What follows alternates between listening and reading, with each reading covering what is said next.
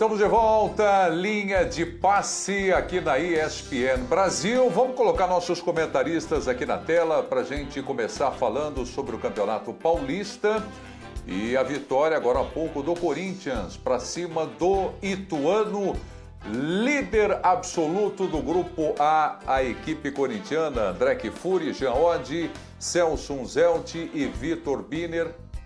Claro, você através do Twitter, a hashtag Linha de Casa. Professor Celso Unzelt, boa noite. Eu falei aqui no primeiro bloco do programa a respeito de cobrança em cima de técnicos. Para o Mancini, vai sobrar cobrança também, mas falando com relação ao time do Corinthians. Tá vendo melhora no timão, Zelt?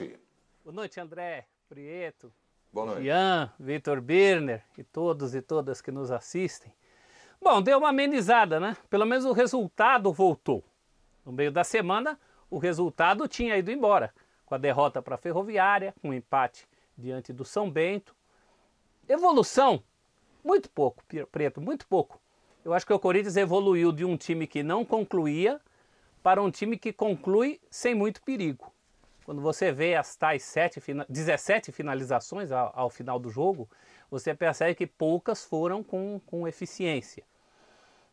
Talvez ali uma mudança de astral em relação ao Jô, talvez descobrindo alguns meninos que talvez nem sejam os meninos ideais para as posições que o Corinthians é mais carente, né? Caso do João Vitor, caso do Raul, Gustavo, que quer ser chamado só de Raul. O Mancini precisa mostrar mais serviço. Eu acho que de todos esses técnicos que a gente vai falar hoje, é o que sofreu a cobrança mais, com perdão da má palavra, peremptória. Né? Realmente é uma carta da torcida pedindo a demissão dele. Não há nada tanto, tão explícito em relação a Rogério Ceni, em relação a Abel, em relação a Cuca, se a gente colocar nesse caldeirão dos técnicos cobrados. Acho também que o Mancini é aquele que tem menos condição de oferecer. Ele não pode fazer muita coisa, mas pode fazer algumas. A gente vai falar disso ainda ao longo do programa. Deu uma amenizada, mas não resolve a vida dele não, Preto. Perfeitamente.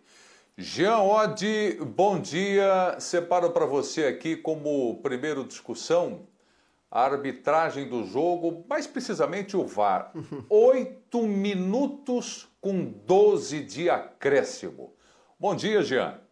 Bom dia, Prieto, Celso, André, Birner, fãs de esporte. Pois é, né? A gente, infelizmente, já se acostumou com episódios como esse, né? Episódios que atrasam muito o jogo de futebol. E acho que a gente não pode fazer críticas uh, genéricas, né? Ah, o VAR é uma porcaria, VAR... enfim, acho que todos aqui somos a favor do VAR e tudo mais. Mas quando a gente tem problema, a gente tem que olhar para qual foi o problema. E nesse caso, para mim, tá, tá muito claro. O problema é que o VAR foi analisar o lance sem ter a menor ideia do que ele estava analisando, né? Então, o VAR foi olhar um lance de pênalti que não era o pênalti que a Edna tinha marcado. Né? E aí eles ficaram ali um tempão analisando isso e provavelmente também um possível impedimento.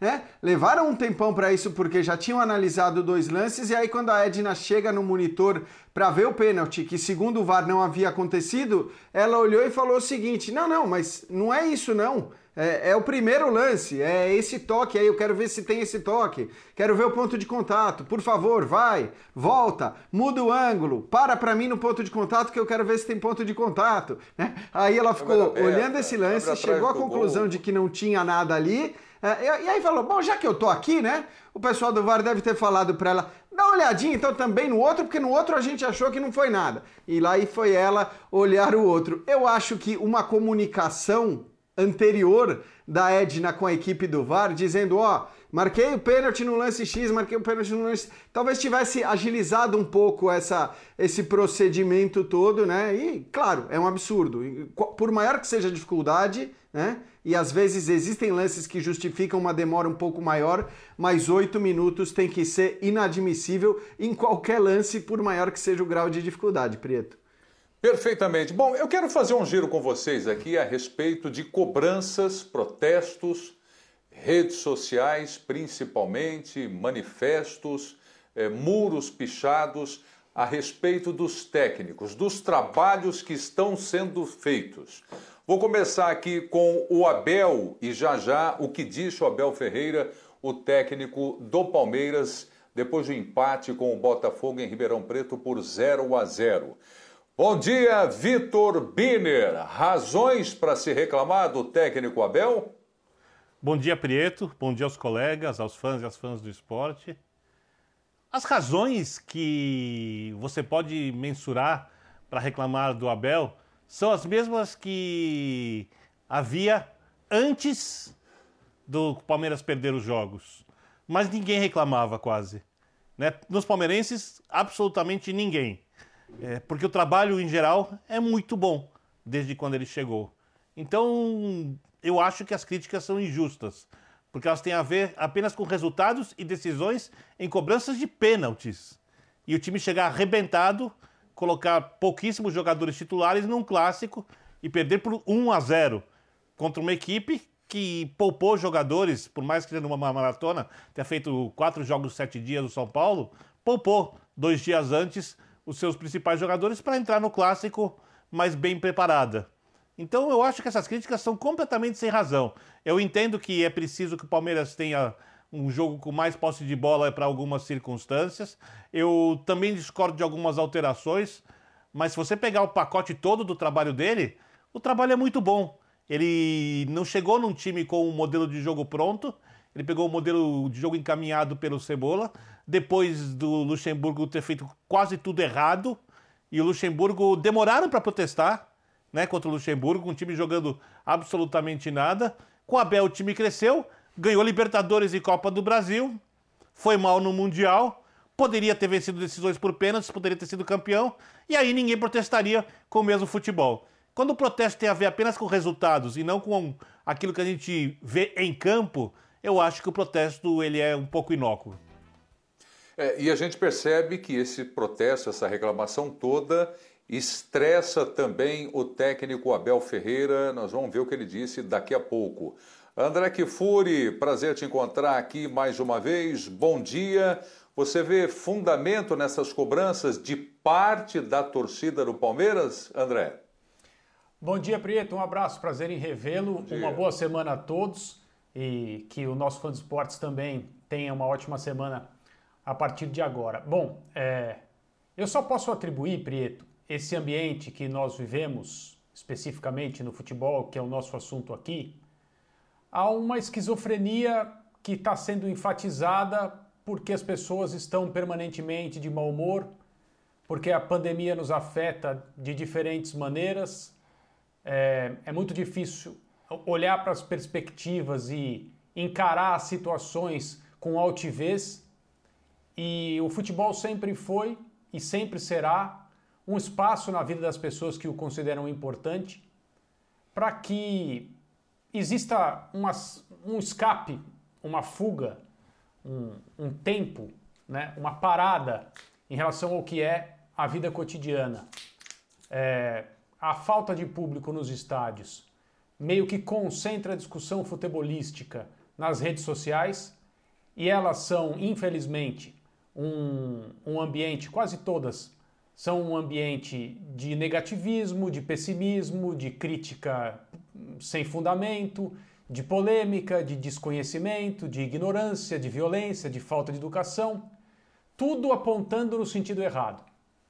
Eu só posso concluir, no meu ponto de vista bastante pessoal, que, número um, em relação ao Palmeiras, muro pichado é coisa de dois, três idiotas. Não dá para classificar de outra maneira quem faz esse tipo de coisa. Estou excluindo a questão política, se, se, foi uma, se foi orquestrado, se é de dentro para fora. Na verdade, nada disso interessa. Acredito também que nós damos muito espaço para esse tipo de coisa, assim como damos espaço demais para notas oficiais de torcidas organizadas, que querem saída de técnico, querem saída de jogadores, daqui a pouco vão querer contratar técnico, vão querer contratar jogador, vão querer, vão querer determinar que horas clubes vão viajar em que hotéis vão ficar, quantos quartos haverá é, reservados para esses torcedores organizados que se sentem mais torcedores do que os outros, se sentem proprietários dos clubes. Eu acho tudo isso triste, lamentável, é, sinais, sintomas de um relacionamento miserável com o futebol, que está ainda mais exposto agora, quando a vida está mais difícil para todos nós. Não sei se essa é uma leitura otimista da minha parte, eu digo otimista porque eu suponho, eu, eu tenho a pretensão de ter encontrado, entre aspas, uma causa para isso, mas essa esquizofrenia, essa, essa infelicidade constante, nunca nada está bom. Nunca nenhum técnico é bom. Nunca nenhum jogador é bom o suficiente.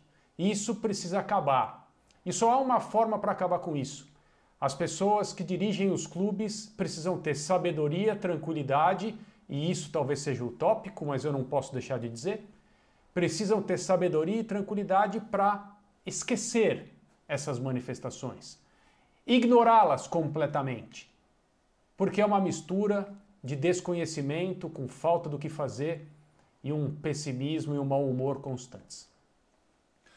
Pois é, nós estamos discutindo aqui as cobranças exacerbadas em cima de alguns técnicos do futebol brasileiro, centralizando agora no Abel Ferreira, que desabafou no microfone da ESPN Brasil, estressado também com tantas cobranças, muros e paredes pichadas. Vamos ver e ouvir aí o técnico do Palmeiras, Abel Ferreira. Hoje o único jogador que jogou há dois dias lesionou-se. Uh, e pronto, e é isto. Não, não vou estar a responder a perguntas que, que são de senso comum. Uh, não trouxe com medo de se lesionar. E o único que jogou há dois dias lesionou-se. Eu só espero é que o treinador não se lesione. Eu só quero sobreviver a estes 14, 14 dias. Não, eu não me lesionar, isso é que eu quero. Não sou eu que decido, não sou eu que organizo. Não sou eu, eu sou treinador. Eu sou aqui responsável por, por dar o treino. Portanto, eu não me vou pronunciar mais sobre questões políticas e sobre as questões políticas tem que haver alguém dentro do clube que dê a cara, porque eu não vou falar sobre, sobre essas questões.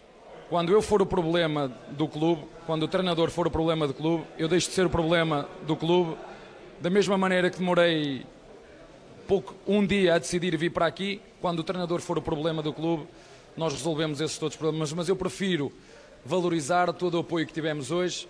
Obrigado, equipa, obrigado, professores. Como eu disse antigamente, as pessoas têm, têm pouca memória, mas eu gosto de futebol, é disto que eu, que eu vivo. Bom, Jean, como disse aí o Abel, questões políticas eu não me envolvo mais. Ele está cansando. Ele mal chegou, conquistou Libertadores da América e Copa do Brasil. E se acharem que ele está atrapalhando, é... praticamente eu vou embora. O que, que, você acha disso tudo, Jean? É, eu acho, Preto, assim, ficou claro que ele está incomodado com a situação e acho mais do que óbvio e normal que ele se incomode com a situação toda. Eu também acho, né, como disse o André, que a gente acaba dando muito espaço às vezes para certas manifestações e de todos esses técnicos dos quais a gente vai falar no programa de hoje, o Abel certamente é de longe, mas de longe é aquele que tem maior aprovação por parte da sua torcida. Acho que se a gente fizer uma pesquisa entre palmeirenses, não vai dar 10%, talvez não dê 5% de torcedores que queiram trocar o técnico, né? É, mas o que acontece? A repercussão de uma pichação feita por dois ou três desocupados acaba sendo muito maior do que a relevância que ela tem, né? E, e acho que isso de alguma maneira o incomoda. Não é só o que o incomoda, isso está muito claro, porque antes mesmo da pichação ele já tinha mostrado o incômodo com o calendário do futebol brasileiro. E, ah, ele sabia que é assim. Ele sabia que é assim. Claro que ele sabia, embora a gente viva nesse momento algo atípico até para bagunça que é o futebol brasileiro, né? E, e é normal que o cara que não está acostumado, inclusive, se incomode mais. Então, ele está incomodado também com o calendário. Acho que tem uma questão de desejar reforço, sim, se não reforços no plural, reforço que até pode chegar logo mais. É, e tem essa questão que ele tem que ficar respondendo o tempo todo, né? Sobre as manifestações, sobre o calendário, e acho que nesse ponto ele está perfeito. É, o André falou, né? É, o, o clube tem que ignorar tudo isso. E eu tô de acordo com o André que tem que ignorar, mas talvez tenha que fazer um pouco mais, né? Talvez tenha que se manifestar contrariamente a pessoas que agem como agiram esses pichadores, como agiram os caras que atacam o Luan, é, como agiram é, torcedores que, primeiro, não representam o que a maior parte da torcida é, pensa. E depois, né, tem ligações com grupos que talvez tenham ligações é, com pessoas importantes dentro do Palmeiras e talvez por isso estejam sendo poupadas. Porque o Palmeiras foi um clube que, num determinado momento na gestão do Paulo Nobre, era muito duro, né? Com certos setores da torcida, é, sem privilégio algum, é, contestando e repudiando atos e atitudes como essas. Exato. E não tem sido assim. Não tem sido assim nos últimos tempos e é preciso tentar entender por que não tem sido assim, já que seria o posicionamento óbvio da direção. É, no, no, que diz respeito ao futebol, só se você me permite acrescentar, Prieto, é só claro. olhar o calendário do Palmeiras, e o do Palmeiras não é o único, o do São Paulo nos próximos dias, nas próximas duas semanas também é muito semelhante. Como se pode querer fazer qualquer avaliação a respeito do desempenho de um time de futebol que joga num dia, não joga no dia seguinte e volta a jogar no terceiro dia? Em semanas consecutivas. É, o Abel disse: Eu sou só o treinador, eu não quero me meter em questões políticas. Ele já se meteu um tempo atrás. E foi criticado até pelo presidente da CBF. Exato. Mas, mas ele diz: Eu sou só o treinador. E ele treina quando? Quando ele trabalha? Como agregar algo ao jogo do Palmeiras? É, né? é isso. Quando vai fazer isso? Isso Essa com, pergunta. Com relação ao elenco do qual é, se pode tirar mais, Estou de pleno acordo. Em relação ao elenco do Corinthians, se pode tirar mais? Não sei. Do que vimos hoje, por exemplo? Não sei. O técnico é o problema? A organizada quer que o técnico vá embora. O Mancini vai, chega outro e alguém acha que qualquer coisa vai mudar para melhor? Jogando também como o Corinthians está jogando? Agora, no caso do Palmeiras, é que isso vem acontecendo não um jogo a cada dois dias, claro, mas o ano passado, com os surtos de Covid, com jogadores machucados, com. É, teve. Eu nunca vou me esquecer aquele jogo com o Fluminense no Allianz Parque, não tinha jogador suficiente para compor o banco. E um dos jogadores que começaram a partida te, terminou o jogo no sacrifício. Aliás, o André, hoje não tinha, hoje não tinha um banco jogo. completo também, né? Quer dizer, é, ele, então... ele nem mandou um banco completo para viajar para Ribeirão Preto. Pois é, então como se pode achar que é normal fazer futebol, quem faz o futebol de fato no dia a dia, com um jogo no dia sim, no outro não, ah, e, e amanhã tem jogo? Tem, tem jogo. Qual? Contra quem? Sabe? É, é completamente insano. É, inclusive, Olha, é, eu, eu vida, prestando né? atenção né? aqui, professor Unzelt, em tudo que vocês estão dizendo, eu já acho de extrema importância que se jogue uma luz nesse assunto, principalmente agora, eu observando atentamente aqui vocês saindo em defesa ao trabalho do técnico em função de todas as dificuldades que ele, Abel Ferreira, está enfrentando. Então já estou achando a discussão valorosa e importante. Por favor, Unzelt.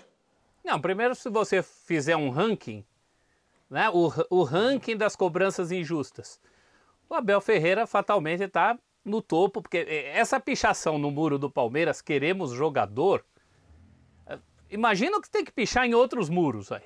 Então, é o exagero do exagero. E eu diria que complica a vida de todo mundo, nós mesmos. Como é que nós vamos fazer uma análise do Palmeiras a partir do Palmeiras que jogou hoje? O Palmeiras que jogou hoje não é o Palmeiras. E, no entanto, por dever do ofício, você pode procurar aí tudo que foi escrito e falado sobre esse jogo de hoje. É um sacrifício danado para você ver coisas onde não existem. Não tem como. Então, você quer fazer as críticas, eu, eu até separo o joio do trigo. Né? Não é porque as críticas são exageradas que não há o que se criticar. Se você me perguntar, eu vou apontar várias coisas do Abel. Vou apontar a insistência dele com alguns jogadores, e aí dou nome aos bois, o Zé Rafael. Vou apontar esse tipo de insistência. Vou apontar a falta de um jogo mais propositivo e contra o Flamengo, não. Mas a, a derrota e a perda da tacinha, da taça, do pro Defensa e Justiça, passou muito por isso. O Palmeiras é um time que tem que propor jogo contra o Defensa e Justiça, isso é ponto, ponto pacífico, tem que fazer mais do que fez, tem que ter outra postura. Tem, então, tem, tem senões. Agora, não são senões suficientes para você pichar muro, fazer barulho, desestabilizar o técnico. Eu acho que o Abel está numa fase. Ele, quando chegou aqui no Brasil, ele já passou por todas as fases, né? Ele tinha a, a negação, a revolta e agora é a aceitação. Ele chegou, ele chegou e falava assim, não é possível. Falta a data FIFA aí da professora para ele ser testado de vez. Lembra, Vitor, quando ele chegou, falou assim, não é possível que a final desta Copa seja em dois jogos. E era, era negação. Né? Aí veio a revolta. E agora ele tá na aceitação, porque essa semana aí ele só fez. Ah, no conformismo. é, é, ele tá pedindo para os outros responderem por ele. É, isso que a gente escreveu aí, o, o saco cheio Abel, que tava escrito aí. É isso, tá aí, caiu a ficha. Abertos. Chato, né? Chato, porque o cara vem e faz um bom trabalho em tempo recorde eu acho. Ai, então, ai. todos vamos concordar que é um bom trabalho em tempo recorde. É, é um trabalho que tem esses acertos que a gente está falando. Mas, poxa vida. Que não, é preciso... O que queres tu de mim, diria um fado.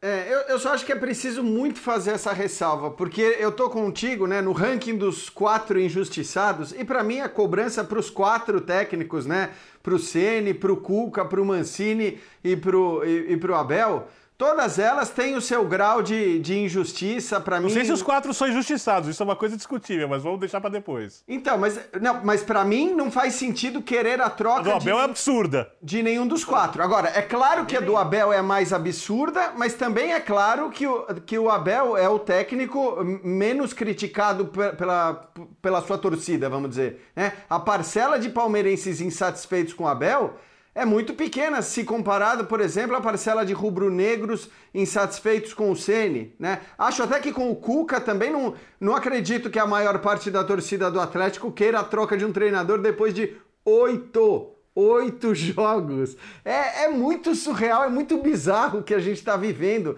porque a gente está começando a se acostumar com essas coisas e, e, e, de repente, assim, a gente vê em muito programa, as pessoas, não, realmente, não dá, é absurdo, tem, tem, que, tem que fazer alguma coisa. Que fazer alguma coisa? O cara chegou faz oito jogos, no caso do Cuca. O Abel chegou e tem um peso enorme, mas enorme nos títulos da Libertadores e da Copa do Brasil. E ainda que tenha as críticas que possam ser feitas, a, a discussão sobre a qualidade ou a permanência do técnico é bizarra, é absurda. O Wagner Mancini, acho que somos unânimes em dizer que é, o maior problema do Corinthians não é o Wagner Mancini, né? É, o maior problema do Corinthians é o que ele tem para trabalhar. É claro que pode evoluir, é claro que pode melhorar, mas ele foi um técnico que conseguiu fazer esse Corinthians jogar com esses jogadores muito, mas muito mais do que os seus dois antecessores. E o Ceni acho que é uma coisa até mais complexa, porque a gente olha para a qualidade do elenco do Flamengo e espera muito desse elenco, espera que repita aquilo que fez com o Jorge Jesus, o que me parece também inviável nesse contexto de agora. Mas aí a gente entra depois quando o senhor Prieto nos autorizar. Ah, vamos lá então, só, só, só, um detalhe, Prieto. Ah, ah, essa, pichação de, essa pichação de burro é um negócio tão pequeno, quando você não tem uma insatisfação clara geral que pode chegar um torcedor adversário mais ardiloso e pichar o muro, como se ele fosse torcedor daquele time. Quem garante que isso nunca aconteceu ou que nunca vai acontecer? Vai lá um São Paulino, um corintiano, vê que o Palmeiras tem um baita elenco e escreve ali, quero jogador fora Abel. E aí? A gente tra trata isso como se fosse uma coisa geral? Não é, não é generalizada. É óbvio que a torcida do Palmeiras gosta do Abel e ali tá tudo em paz com o treinador, independente de algumas independentemente de algumas críticas que possam haver. Tá. Ô, Biller, ainda com você. Que expectativa foi criada com relação ao trabalho do Rogério Ceni? E está sendo atendida essa expectativa? Fale um pouco do trabalho do Ceni na direção do Flamengo, cobrança forte também, chegando até o vice-presidente do time, o Marcos Braz. E eu não sei se vai ter importância para você o que eu vou dizer por último agora, Birner. O Flamengo vem de um empate por 2 a 2 com a Portuguesa. É, o primeiro tempo muito ruim, segundo tempo um pouco melhor, quase nenhum jogador dos principais em campo. É, o problema foi mais a derrota contra o Vasco da Gama, o segundo tempo do jogo contra o Palmeiras, na final da Super, da, da Supercopa né, do Brasil. Mas é, eu acho que o trabalho do Rogério Ceni é, ele vai ter sempre como referência aquilo que o Jorge Jesus fez. Porque os jogadores estão lá. Né? Fala, fala o Mari e o, e o Rafinha, os jogadores estão lá. E a cobrança tem que ser no nível mais alto mesmo. Tá? É, o trabalho dele satisfaz até agora? De forma alguma. Eu não acho que o trabalho do Rogério Senna é um trabalho que você possa dizer, se ele for embora agora, que foi um trabalho realmente bom, né, com B maiúsculo. Você pode demiti-lo agora, se você tiver o Jorge Jesus à disposição, mesmo que o Jorge Jesus não seja garantia de repetição daquilo que aconteceu com ele mesmo no Flamengo, se você tem um técnico de altíssimo nível disponível, eu entendo que você troque de técnico. Eu vou entender também se você trocar em outros clubes. Fora isso, pedir a saída do Rogério agora não tem a menor lógica. E a realidade é essa. Não há o treinador de alto nível à disposição e o Rogério está desenvolvendo um trabalho. Se ele vai ser um trabalho bom ou não, eu não sei. Eu não sou do tipo que acha que o treinador precisa sempre de um ano, que você sempre tem que dar tempo ao treinador. Eu acho que você tem que ver se as coisas estão sendo encaminhadas da melhor maneira ou se não estão, se haverá uma mudança de rumo para que elas sejam encaminhadas do jeito mais positivo para o clube e do jeito que você possa tirar o melhor futebol daquele elenco. Eu acho que o Rogério tem tentado fazer coisas interessantes no campeonato estadual. Acho que elas não têm funcionado ainda. Então, por enquanto, deixa-se o Rogério, faça crítica aquilo que você não gosta do trabalho dele, mas não cogite a saída do técnico porque você não tem nem sequer um substituto no mercado. E outra, Birner, o Marcos Braz hoje, acho que ele foi muito direto e assertivo ao tocar no ponto que Segundo o próprio Pepe Guardiola, para a gente citar um técnico acima de qualquer suspeita, é aquilo que poderia fazer um técnico ser demitido tão rapidamente, né? Que é, vamos dizer, a insatisfação ou a, falta de, ou a descrença do elenco. E do não elenco, é o que acontece no Flamengo. Não é, é o que acontece no Flamengo. A gente não tem visto isso, embora a gente tenha tido ali alguns atritos, né, durante o Campeonato Brasileiro, isso parece absolutamente resolvido.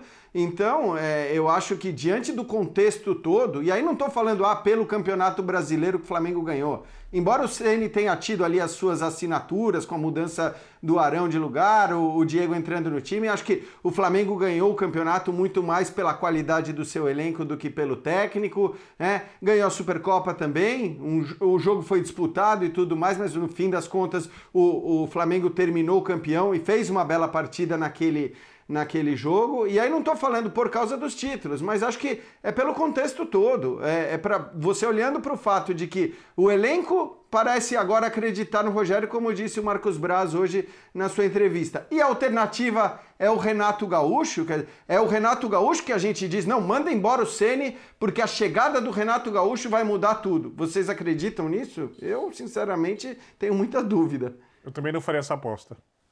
E só André, um detalhe mais, eu entendo só para, antes do André é, é, entrar, por favor, peço licença. É, ao contrário do que, do que se diz que acontece com a torcida do Palmeiras, com a torcida do Flamengo eu entendo a insatisfação. Eu não entendo a necessidade da troca agora, porque eu não vejo você como trocar e melhorar, com certeza. Porque o Flamengo não pode fazer uma outra aposta. Para o Flamengo tirar o Rogério, o Flamengo precisa trazer uma certeza. Tá? Então não tem a menor lógica sem a certeza de mercado e com o trabalho sendo desenvolvido, tentando agregar mais coisas. Isso é muito claro que o Rogério está fazendo. Se ele vai conseguir, eu não sei. Tá? Mas ele está tentando agregar mais coisas à equipe, mais movimentação. Ele está tentando fazer um Flamengo com mais repertório, com uma ideia de jogo que combina com o elenco. Não sei se ele vai implementar da maneira correta, se ela vai funcionar, mas ele está tentando fazer. Agora, eu entendo a insatisfação de parte da torcida do Flamengo com, o futebol que o time joga, porque Ali nós estamos falando do elenco especial e o futebol também tem que ser muito especial. Eu também entendo. Eu entendo perfeitamente a insatisfação de parte da torcida ou de ou da maioria da torcida ou talvez até de toda a torcida com o futebol que o Flamengo que o Flamengo está jogando. O Flamengo tem jogado ultimamente. Eu entendo perfeitamente e concordo. Eu só não posso concordar com o sujeito que olha para o time em campo, não tem absolutamente nenhuma proximidade, nenhuma familiaridade com o processo de construção de equipes Aí ele vai lá na rede social e diz: Rogério Ceni não tem é, qualidade para ser técnico do Flamengo. Não é técnico para o Flamengo. Ou o cara que acha que pode dar um passo à, frente e, e mostrar uma, uma capacidade de análise um pouco mais profunda e escreve assim: em menos tempo, Hernan Crespo já fez no São Paulo mais do que o Ceni fez no Flamengo. Como se houvesse qualquer condição de comparação entre times que vivem situações diferentes, seres humanos diferentes, condições diferentes, ambições diferentes, histórias diferentes, tudo diferente. Mas o cara vai lá na rede social e diz: olha, o Crespo fez mais até agora do que o Ceni fez. Então tudo isso é ridículo. É vexatório que se dê é, é, espaço e que se considere esse tipo de opinião. Porque isso não é opinião. Isso é bobagem. Isso é espuma. Isso, isso é um, um, negativismo barato, puro e simples, do cara que está só ali jogando um, sei lá, um problema que ele teve nas costas do técnico do time dele. O Flamengo não joga bem. O Flamengo com o Ceni fez poucas atuações dignas de aplausos. Talvez não tenha feito nenhuma atuação do nível é, que os jesuítas buscam. E está tudo certo em relação a isso. Mas trocar o treinador qual é o argumento? E ao contrário, do, ao contrário não, diferentemente do Birner, eu entendo que treinadores sim, quando são colocados no comando de elencos talentosos e fortes como o do Flamengo, precisam ter um tempo mínimo de trabalho. A não ser que o elenco os rechace. Ah, mas você vai dar todo o poder ao elenco de derrubar técnico? O futebol é assim. Ou os elencos compram os discursos, a maneira de trabalhar, as ideias, os conceitos e a personalidade de um, de um chefe de comissão técnica, ou a coisa não vai para frente. Isso não tem nada a ver com profissionalismo ou falta de profissionalismo. É apenas o funcionamento das equipes de futebol. Então, se o elenco do Flamengo entende que é com o Rogério que as coisas vão andar, que se dê tempo ao Rogério e ao elenco para que as coisas andem bem. Professor Celso Zelt, faça aqui uma avaliação para a gente, por gentileza. Chegada do Rogério Ceni no time do Flamengo, é, numa reta final eliminatória de Libertadores da América, o time caiu. De Copa do Brasil, vai ressaltar também aquela falha do goleiro Hugo no Flamengo no jogo contra o São Paulo, a casa caiu na cabeça do Rogério Ceni. Conquistou o Campeonato Brasileiro e a Supercopa contra o Palmeiras na disputa de pênaltis. Qual é a sua avaliação com relação ao trabalho do Rogério Ceni, independente se ele pode contratar outro técnico? Não, não é essa a questão. Sim. Trabalho dele no Flamengo, o que, que você acha? Essa, essa, é uma combinação explosiva, né, Preto? Quando o Jean falava da expectativa que a gente tem sobre o Flamengo da era Jesus, eu lembraria que nesse caso específico a gente tem uma expectativa também muito grande em relação ao Ceni técnico, ao desabrochar do Ceni técnico. Isso vem de antes do Flamengo, né? Isso vem do Ceni que fez um trabalho aceitável até hoje, na prática, antes desses títulos recentes pelo Flamengo, só no Fortaleza. Era um ídolo que começou no São Paulo. Então, essa expectativa que a gente tem em relação ao desabrochar ou à volta do futebol do Flamengo, a gente também tem em relação ao Ceni técnico. Correto. Ele está na contramão está na contramão do que a gente sempre fala do futebol, né? Que o futebol é resultado, que muito técnico se faz em resultado. Ele tem resultados. Ele tem dois títulos, tá certo? Perder esses dois que você falou, mas tem a desculpa de estar chegando agora um, com trabalhos consolidados. Ele bem ou mal ganhou um brasileiro. Ele ganhou a Supercopa do Brasil, do jeito que a gente viu, mas ganhou. Então o desafio dele é outro. O desafio dele, mais do que mostrar um bom jogo, é o resgate de um jogo prometido que está Perfeito. aí na memória do rubro-negro e do, de todo mundo que acompanha o, o, futebol em geral. Eu vou na linha do Birner. Eu acho que um trabalho se mede menos pelo tempo e mais pelos sinais que ele dá.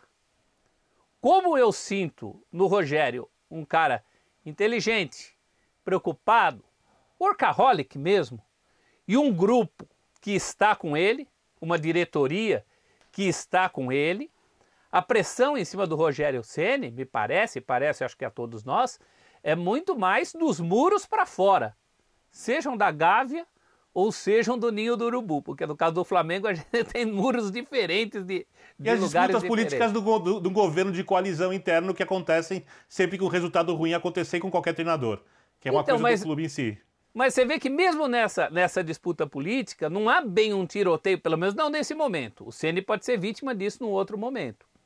Mas não é bem isso que está acontecendo com ele. Não Esse em relação a isso, né? É, não em relação ao Ceni. É, é isso. Existem outras disputas mais acirradas, ou que a gente viu né, já terminadas, né, como, por exemplo, a questão do Rafinha e tudo mais. Nesses casos, acho que essa, essa cisão ficou muito é, mais Diego Alves, do que e aí no... vai, né? É, é, isso.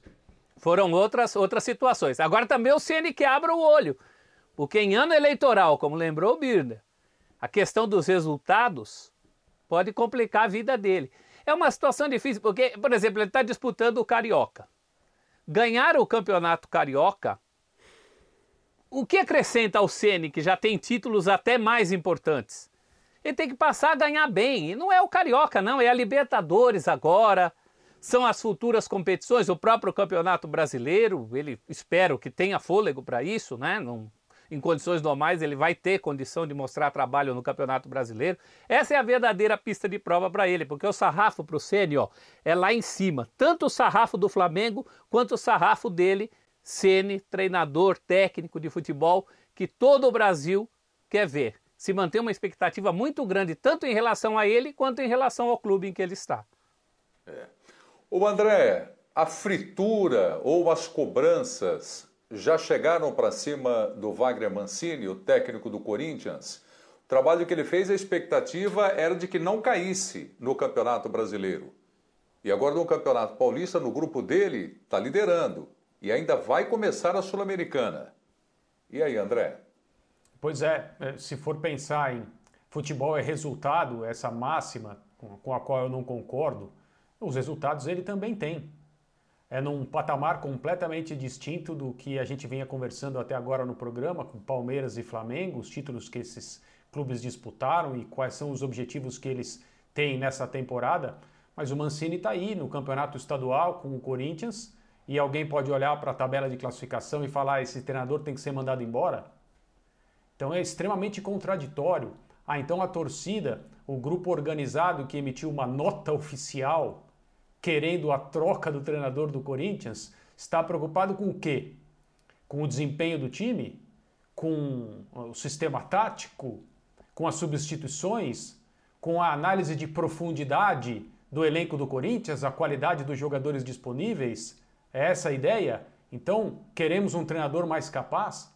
Ora, o Wagner Mancini, muito provavelmente, impediu, quando assumiu o Corinthians, é, durante o Campeonato Brasileiro do, do ano passado, que o clube estivesse à beira do rebaixamento. Eu ia falar que ele impediu o rebaixamento do Corinthians, mas eu acho que isso é um pouco de exagero. Só que impedir que o clube chegasse à beira do rebaixamento é uma coisa tão importante quanto. Porque se o Corinthians começasse a frequentar a parte da tabela em que estão os últimos quatro clubes, a camisa que pesa e a história que pesa também puxariam para baixo. Todos nós já vimos essa história.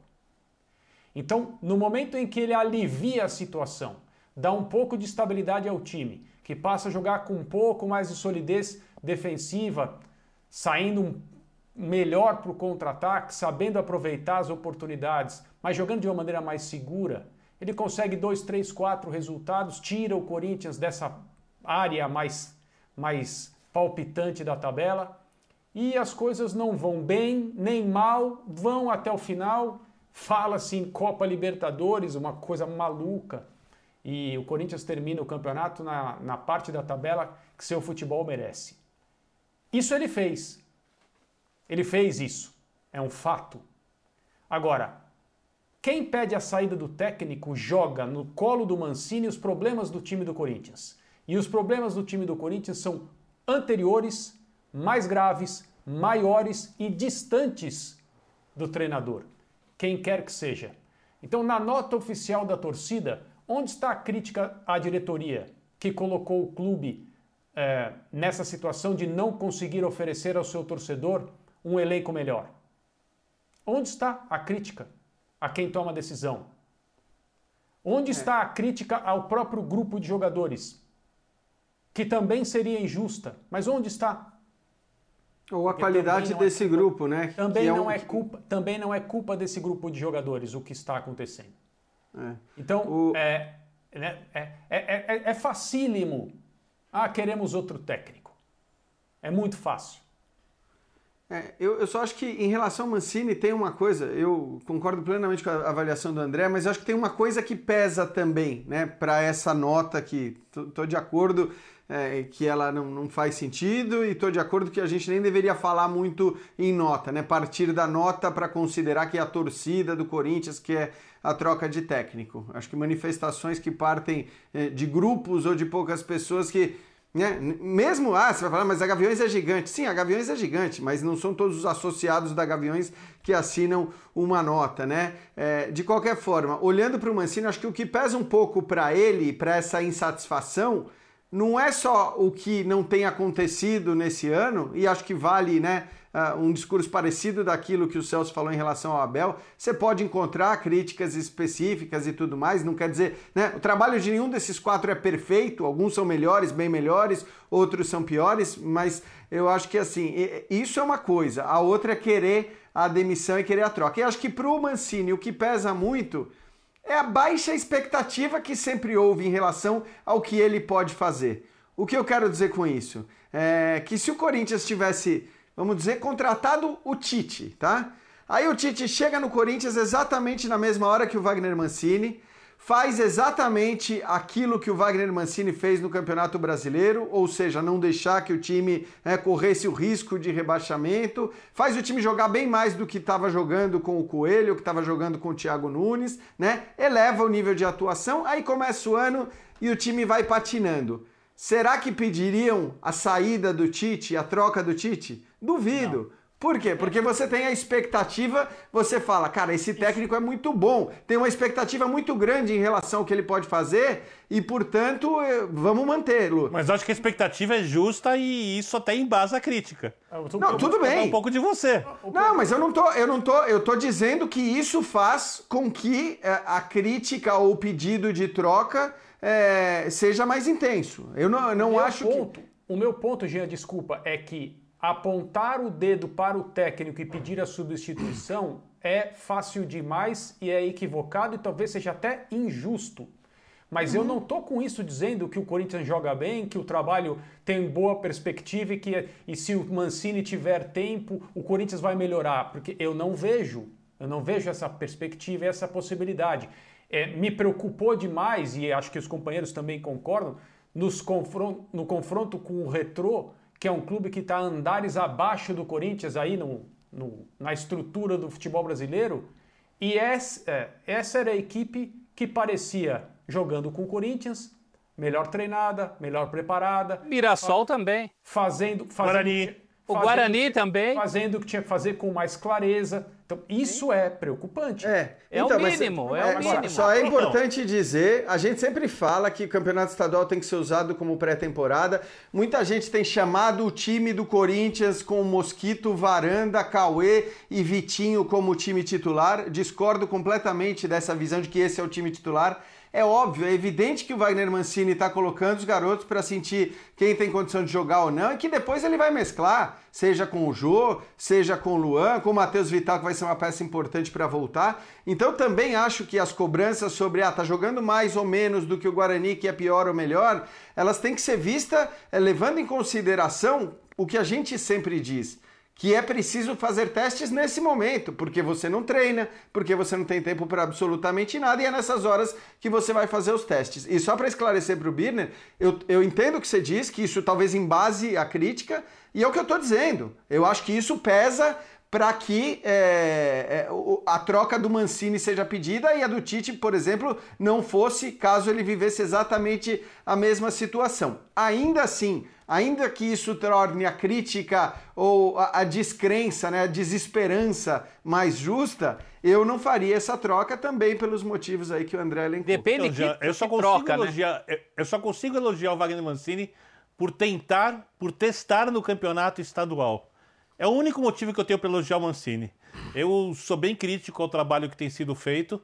Fora isso, eu tenho sérias dúvidas se o modelo de jogo que ele tenta implementar é possível com esse elenco. eu vejo esse elenco, eu vejo esse elenco com outra característica. Eu acho que esse elenco tem uma bela dupla de zaga. A gente não sabe se o Gemerson vai continuar ou não vai. Tem dois bons laterais, o lateral direito, que é um dos melhores do país. É, tem um bom goleiro. esses jogadores, se bem protegidos, e o Corinthians tem jogador para fazer essa proteção no meio de campo, podem formar um sistema de, de marcação muito consistente, fazer um jogo que não é o jogo que se tem elogiado no futebol brasileiro, mas é o jogo que talvez esse elenco seja mais possível para ele um de ser realizado. Então, um jogo rústico. Um jogo rústico, um jogo com uma retranca muito forte, um jogo, quem sabe, explorando a jogada aérea na frente, porque é um time bem alto, achando, quem sabe, algum jeito de melhorar o contra-ataque, é, porque esse elenco talvez tenha mais cara de time que jogue bem assim, consiga resultados assim, do que jogando da maneira, por exemplo, com que o Flamengo, o São Paulo, o Atlético, o Inter, o Grêmio, só para Palmeiras podem fazer. Eu não sei jogo... se o elenco do Corinthians pode fazer. Agora, ele tem que descobrir isso no estadual. É. É, é, esse é o meu motivo de elogiar o que o Mancini tem tentado fazer. Um porque o que ele tem tentado fazer não está dando certo. Tá? Já seria um ganho, Vitor. Já seria um ganho um jogo rústico. Eu, inclusive, uma das queixas que eu teria em relação ao Mancini é ele não apresentar qual é o plano dele. Qual é o planejamento dele? Onde ele quer chegar? Porque se ele jogar com esse time A e esse time B, com o B jogando um pouquinho melhor, mas você sabe que aquela defesa não vai jogar junta nunca. Tem dois jogadores aí que a gente sabe que dificilmente ficarão. Um é o Gemerson da defesa que você elogiou, outro é o Otero. E ele continua escalando. Tem jogadores, você falou das características do time, eu acho que tem jogadores que ele está escalando, inclusive os jovens, fora de suas das suas características. O Varanda não vai ser jogador de lado. E ele tem um bom jogador de lado, que na, na minha concepção é o melhor de todos, que é o Gabriel Pereira, e ele não dá tempo para o rapaz. Hoje deu pouco tempo. Então, não é muita coisa que ele pode fazer, mas são algumas coisas que ele pode fazer. E o caso do a gente Corinthians. não sabe se ele está no caminho certo, né, professor? Essa é a grande questão. Não, mas né? ele tem que dizer qual é o plano ele, que ele é, tem. É, provavelmente não está claro para ninguém.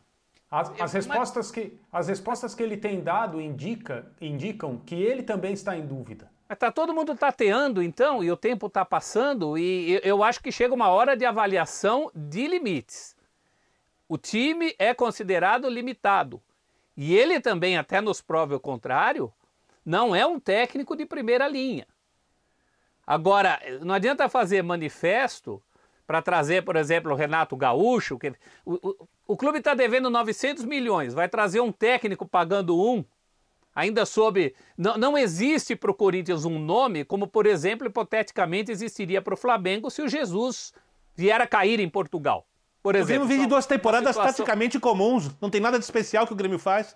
Fez então, essas últimas duas temporadas. Não, e, é, e não vai fazer. O máximo que o Renato conseguiria aí seria um vamos lá com alguns jogadores, aquela coisa do, do papo dele, mas eu, eu também não vejo grandes diferenças táticas, grandes ideias geniais eu acho que eventualmente, se o Corinthians trocasse o Mancini, não seria por uma dessas grifes que passam pela cabeça das pessoas aí. Seria com alguém que gosta de trabalhar, alguém mais humilde e que precisa de um momento de afirmação que veja no Corinthians essa possibilidade. E não o contrário, trazer um técnico para ser salvador. Isso já não deu certo com o Thiago Nunes. Thiago Nunes era talvez o técnico certo no momento errado. Queriam que ele fizesse mágica com o time que ele não tinha para fazer. Ele não tinha um jogador de lado ele não tinha o Lodi, ele não tinha o Bruno Guimarães, ele não tinha o Rony e queriam que ele jogasse como no Atlético Paranaense. Isso não existe e é um risco que o Corinthians não pode cair de novo agora. Achar que vai trazer um salvador da pátria, porque não é por aí. Tiago Nunes, que a expectativa que fecha aí no início da semana com a equipe do Grêmio. Pessoal, vou trazer mais um nome aqui para vocês agora, que também a torcida tem cobrado, não tem tranquilidade. Aliás, perdão, essa palavra eu vou trocar. Tranquilidade não existe no trabalho de um técnico. André Kifuri, o Cuca, acabou de chegar no Galo, lidera o campeonato e as cobranças são fortes. E o elenco é bom, né, André? Pois é. Mas o que aconteceu?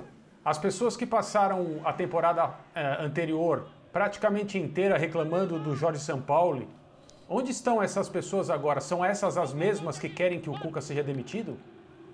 É, eu gostaria de entender isso. É, eu realmente tenho dificuldade para entender. Quantos jogos o Cuca fez pelo Atlético Mineiro? Oito. Oito. Oito jogos. E as pessoas acham que no futebol isso é o suficiente para você formar uma opinião a respeito de um treinador e decidir interromper o trabalho. Apenas porque o elenco é um elenco valorizado, resultado de bastante investimento nas últimas duas temporadas. Tem esse jogador aí, ó, que sofreu o pênalti. Aliás, o pênalti é claríssimo, não existe polêmica em relação a esse pênalti. Mas essa é outra história. O, o Nacho é um dos principais jogadores do continente sul-americano, não só em atividade no Brasil. Muito bem. É, os investimentos foram feitos. No ano passado já era um time rico, entre aspas. E boa parte da torcida do Atlético Mineiro, até dirigentes do Atlético Mineiro, reclamavam da comissão técnica anterior. Já não está mais aí, está na França, trabalhando em outro lugar. Mas a insatisfação permanece. Querem o quê? Que o Atlético Mineiro ganhe o Campeonato Brasileiro, a Libertadores, o próximo Mundial durante o estadual em Minas? Que não vale absolutamente nada. Campeonato estadual não vale absolutamente nada.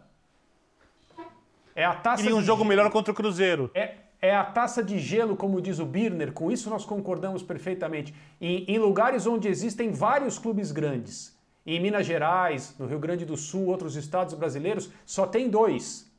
E vale menos. Vale muito menos. E nesse ano, inclusive, porque o Cruzeiro está na Série B, ganhou do Atlético, qual, todo e qualquer Cruzeiro e Atlético será complicado. Sempre será, não importa o que está acontecendo com cada um dos lados. Mas o cara tem oito jogos pelo Atlético Mineiro e já tem gente dizendo que ele precisa ir embora, que ele não está à altura do elenco. É, é que ele, ele, facilita um pouco. Porque quando ele disse que o Atlético será diferente em 10 dias, como falou numa entrevista, a torcida espera que isso se cumpra. E o Atlético não foi diferente. E é normal. Eu concordo com você totalmente que não fique diferente em 10 dias, mas ele fala isso. Né? O Cuca tem essas coisas. É, eu também me incomodo um pouco com algumas coisas que ele tem feito na equipe. Por exemplo, eu acho um time muito estático para as características de um ataque leve que ele tem à frente. Acho que abusa demais da bola aérea. Com a entrada do Tietchan começou a abusar menos. Pelo menos a transição começou a sair pelo chão e a torcida reclama, pede o Zaratio né, na equipe, é, que vinha jogando razoavelmente bem. Então eu entendo também que a torcida goste do argentino, que está ainda se adaptando ao futebol brasileiro. Mas o time precisa de uma movimentação maior na frente e ele não faz. Ele precisa tentar fazer no estadual. Agora, eu não acho que as pessoas que estão reclamando do Atlético tenham essa é, avaliação parecida com a minha. Acho que elas não gostam do futebol que o time joga e por isso pedem a saída do técnico. Eu tenho dúvida se o Cuca vai conseguir fazer esse Atlético jogar o que ele pode. Mas quando eu digo que eu tenho dúvida é que talvez sim, talvez não. É, eu acho que o Cuca muitas vezes implementou modelos de jogo que não combinam com esse time do Atlético. Mas ele é um cara que conhece futebol. E ele pode se adaptar ao que está fazendo o elenco. Determinar agora que o trabalho do Cuca não funcionará é uma loteria. É uma aposta cega. Porque, como você garantir que funcionará, também seria outra aposta cega. Eu entendo o temor da torcida do Atlético, eu entendo a insatisfação, apesar de muito rápida, mas eu acho que o tamanho da crítica está desproporcional. Nesse caso, é preciso dar um pouco mais de tempo ao técnico para ver se ele se adapta ou não. E ele já disse também outra vez, se não me engano, em dois ou três meses, ele falou: você sabe se um técnico vai funcionar ou não vai funcionar numa equipe. Eu acho que se não for funcionar, ele mesmo vai pegar o boné e vai embora. E nós vamos para o intervalo. Linha de passe, voltaremos rapidinho, continue com a gente. Até já.